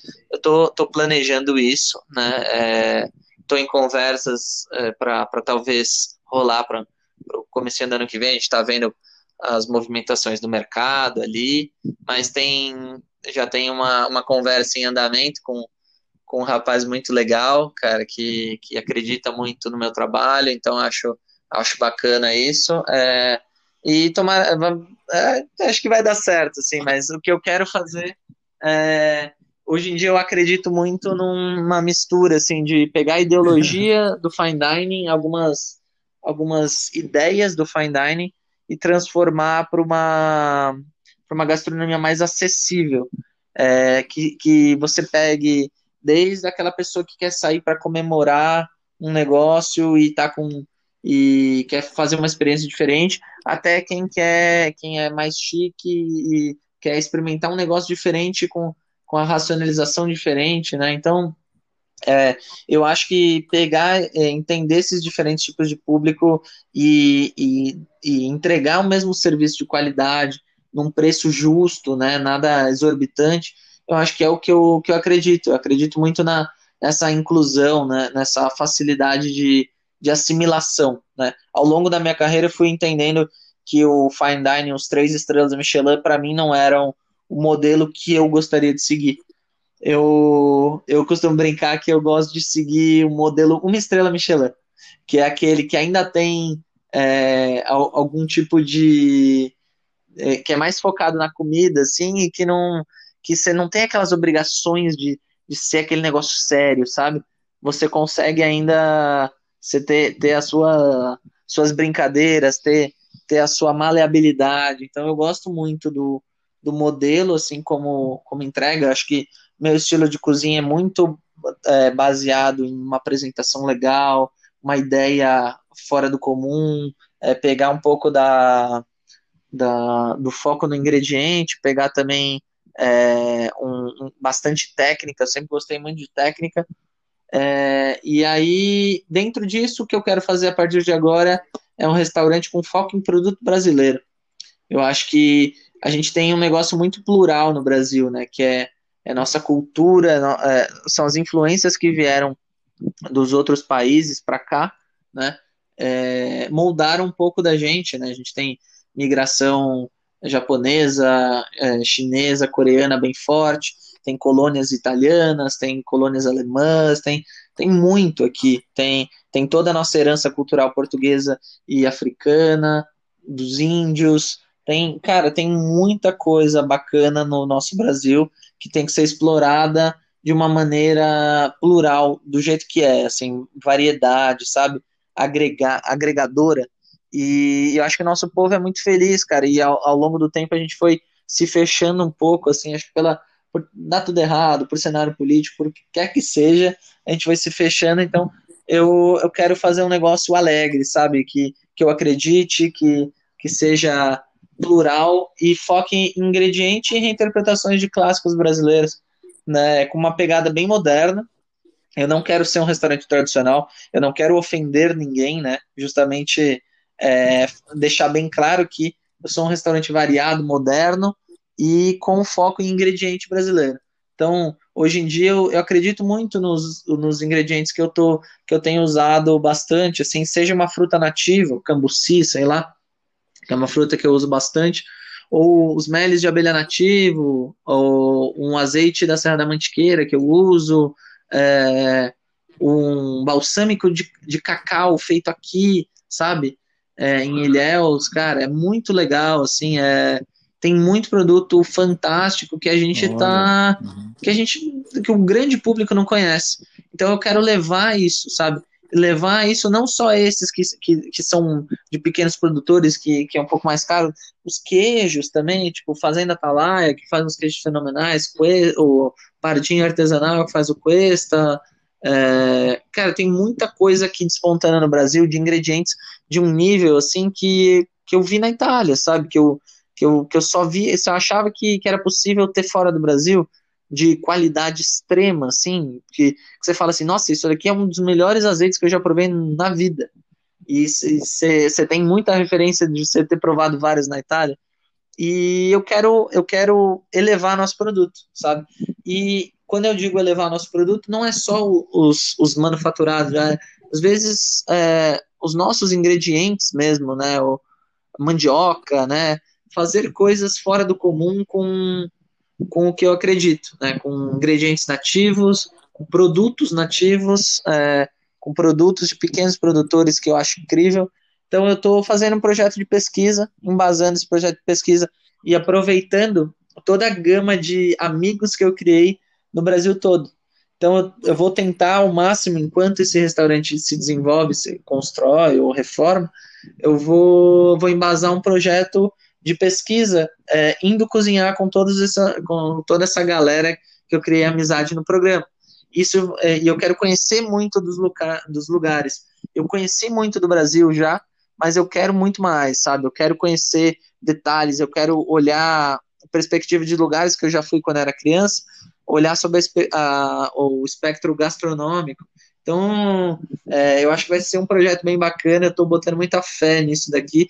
Estou planejando bastante para ser um negócio, assim, chutar a porta com os dois pés, assim, sabe? Pular voadora mesmo, sabe? E eu não quero que seja nada, nada muito chique, né? Eu quero, quero alguma coisa agregadora mesmo. Então eu vou, vou trabalhar para isso. Tem uma perguntinha para você. É, dicas para iniciantes. Se naquela tua viagem para Itália, você tivesse alguém que falasse, ó, oh, Bruno, então, para ser um chefe de cozinha, né, para ter uma carreira assim, siga esses passos aqui, me escuta que você vai se dar bem. Hoje em dia, o que, que você gostaria de ter escutado? Talvez no avião. Cara, algumas coisas assim, do que eu vou falar eu, eu escutei, eu escutei do meu mentor. Fora da faculdade. É, e, e outras coisas é, meio que você aprende ao longo do tempo. Então, assim, é, primeiro de tudo, tenha vontade muito maior do que você, do que as outras pessoas. E eu não digo assim demérito às outras pessoas, mas é, a, autocobrança é muito importante. Você vai receber cobrança dos seus superiores, do seu chefe, do seu subchefe, do seu chefe de partida. Você vai receber cobrança. Só que você só vai realmente crescer se você quiser crescer. Então, se você quiser olhar e falar assim, eu vou trabalhar mais duro que os outros, eu não vou reclamar, eu não vou ter preguiça, isso já é um grande passo dado, sabe? É um, é um passo ótimo. E você ter uma autocrítica que você não se bote para baixo, assim, que você não fale assim, não, eu não vou conseguir, eu não dou conta. Não, isso todo, ah, em algum momento vai passar pela sua cabeça no começo da carreira e você tem que botar na sua cabeça que você dá conta, assim.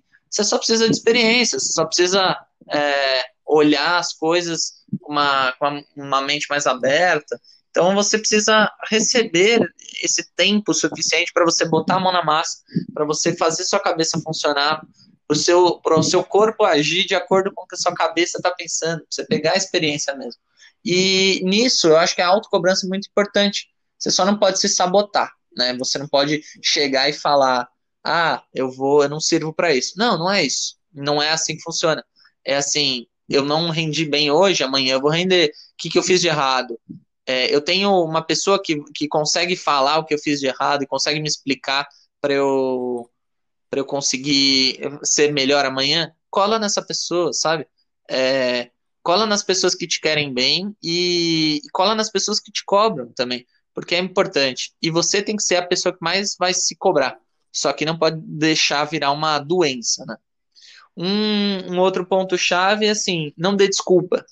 É, se tá errado, no momento que tá errado, você não vai falar, mas é que, chefe, eu fiz tal coisa. Não, não vai se explicar. Vai lá, resolve a situação, tipo, pega, larga tudo que você tá fazendo, resolve o que tá errado, fez certo, tá certo. No começo a gente, a gente erra muito. Só que a gente fica dando muita desculpa. E aí, a partir daquele momento, você fez certo, deixa o negócio fluir. No final do serviço, você vai lá, chefe, então, naquele momento eu, eu pensei tal e tal coisa, mas estava é, errado tal, você pode me explicar? A maioria dos chefes vão, vão é, se conectar com essa, com, com, essa ligação tua, assim, que você está querendo aprender, você está querendo render mais, sabe? É, no momento de, de estresse, assim, que a gente está na cozinha, a gente não pode perder nenhum segundo, a gente tem que resolver. A gente está trabalhando com um organismo único, né? Com a, com a, cozinha, com o salão, com ali. Se não, se um elo estiver fraco, o restaurante não funciona ou não anda direito como deveria. Então, a partir do momento que você entender, você precisa estar tá em alta rodagem, se cobrar e, e ao mesmo tempo é, deixar as coisas fluírem resolver os problemas e depois entender o que você fez errado e assimilar aquilo, já é assim o caminho que você tem para seguir. O resto é pegar a experiência, não abaixar a cabeça, trabalhar com gente que você admira, que você quer aprender, buscar muita referência. As redes sociais são ótimas para isso. E também é, comer bastante, comer bastante, experimentar, experimentar o tradicional, experimentar o moderno, né? Trabalhar cara, não ter medo, não ter preguiça, né? Não falar assim, ah, não vou trabalhar de domingo. Cara, é nossa vida, a gente vai trabalhar de domingo. Se tiver algum restaurante que você não trabalha de domingo, aproveita, cara. Quando você estiver ali, curte um pouco, né? Olha para a sua vida também, olha para sua saúde, né? Acho que a gente abordou um pouquinho disso. É, respira, né? cuida do seu corpo, coma bem, a gente come muita besteira e continua, vai comer, vai comer besteira, continua comendo besteira, mas cuida também do, da, do seu corpo e da sua mente, né? Não, não deixa a peteca cair em nenhum momento. E acredite, se você ama essa vida, ela é absurdamente linda. Tudo que a cozinha me deu foi incrível. Todos os momentos que eu fraquejei, que eu tive alguma, alguma dor, algum peso, é, a cozinha sempre era é, o meu refúgio de volta, meu, meu retorno, minha, minha paixão maior. Né? Então, acredite, é uma vida sensacional se você ama o que você faz. Ah, talvez minha última perguntinha para você é o que você mais gosta de comer no dia a dia, se você tem um ingrediente que você não abre mão durante a semana. Eu sei como chefe a gente tenta comer o mais rápido possível porque tá na cozinha, né? Não tem break e tal. Mas você, assim, Cara, você tá em casa tranquilão, assim, é... o que você gosta? Eu tenho, você gosta mais tenho comido bem variado assim em casa. É, tenho, tenho feito bastante coisas bem variadas em casa, né? Tenho feito bastante massa, bastante carnes, bastante pratos vegetarianos com foco no ingrediente. Acho que tem variado bastante, assim, mas eu gosto muito, sempre gostei muito de, de itens que não são tão, tão valorizados. Cara, sempre gostei de uma, muito de uma sobrecoxa bem feita, com pele da hora, às vezes na churrasqueira, assim, que ela fica bem tostada com a pele da hora. Não sei, eu gosto muito, gosto muito de carne também, uma, uma boa carne, principalmente em churrasqueiro, ou às vezes na frigideira de ferro, gosto bastante. É, e com relação a ingredientes que eu não abro mão, assim, é, sei, não, não, tenho, não tenho muita limitação e nem repito muito, não gosto muito de ficar comendo todo dia a mesma coisa. Então, aquele arroz feijão do dia a dia nunca foi o, o meu, a minha felicidade maior. Mas se for, se posso adicionar um ingrediente que eu amo de, de paixão e geralmente não falta em casa e não é tão usual, é pimenta de cheiro. Pimenta de cheiro aqui, eu sempre tenho pelo menos um picles que eu faço na geladeira ou um pouco dela crua na geladeira, assim, cara, porque eu amo esse ingrediente de paixão. Fechado. Pô, eu que agradeço. Ô, Brunão, que muito top falar com você, cara. Nossa, foi demais, foi demais. Passar por tudo que você passou, cara, esses momentos de resiliência Aham. ali, ah, pô, fico encantado, assim, Fi- fiquei mais teu fã depois. É claro que a gente se falou um pouquinho antes, né, pra gente entrar Aham. no bom senso dos tops, coisa que a gente vai tocar no assunto, mas a gente não, não entrou em detalhes, né, não chegou a conversar muito sobre isso. Obrigado por tempo. Imagina, eu que agradeço. Deu uma cortadinha, agora não entendi, mas é, o grosso eu consegui ouvir. É, eu, eu que agradeço, cara, ter, ter esse espaço, assim, é, saber que, que tem, tem profissionais legais do mercado procurando é, se conectar com outras pessoas. Fico muito feliz, né? Porque é, é- é justamente uma, uma das coisas que eu mais acredito hoje, né? Criar conexões e, como você falou, criar as histórias nunca contadas, né? É. que às vezes você passa a vida toda é, admirando alguém e, e essa pessoa é muito mais às vezes, né? Ou essa pessoa passou por umas lutas muito difíceis e, e aí você olha aquilo e fala, pô, me, me conecto mais com essa pessoa, sabe? Então isso é incrível, acho que a gente tem muito profissional legal e agradeço o espaço de poder é, contar um pouquinho da minha história, cara, muito legal. Acho que a tua condução é muito legal de, de pesquisar muito sobre sobre os chefes, assim, achei fenomenal. Então, parabéns e muito obrigado. Eu que agradeço, cara. Eu que agradeço de verdade. Valeu, cara. Tenho certeza que eu vou escutar muito ainda falar de você. Claro, te acompanho sempre nas redes, mas claro que a gente virou quase que pô, colegas aí, somos mais íntimos por causa de toda essa conversa que a gente teve com o outro. E, cara, muito boa sorte em tudo que você for fazer na tua vida, viu? Pô, totalmente recíproco, cara. Obrigado. É, e, bom, que, que, que quando tudo isso passar, que a gente pelo menos se conheça, né, pessoalmente, Claro. né, porque já criou essa conexão, como você falou. Muito legal, cara. Obrigado Valeu. de novo pelo espaço e, e aí a gente vai se falando, mas obrigado também por acompanhar. Agora tô te acompanhando também, né? E É, vamos junto. que vamos. Tamo junto. Valeu, um grande Brunão. abraço. Obrigado, uma boa noite. Boa noite. Tchau, tchau.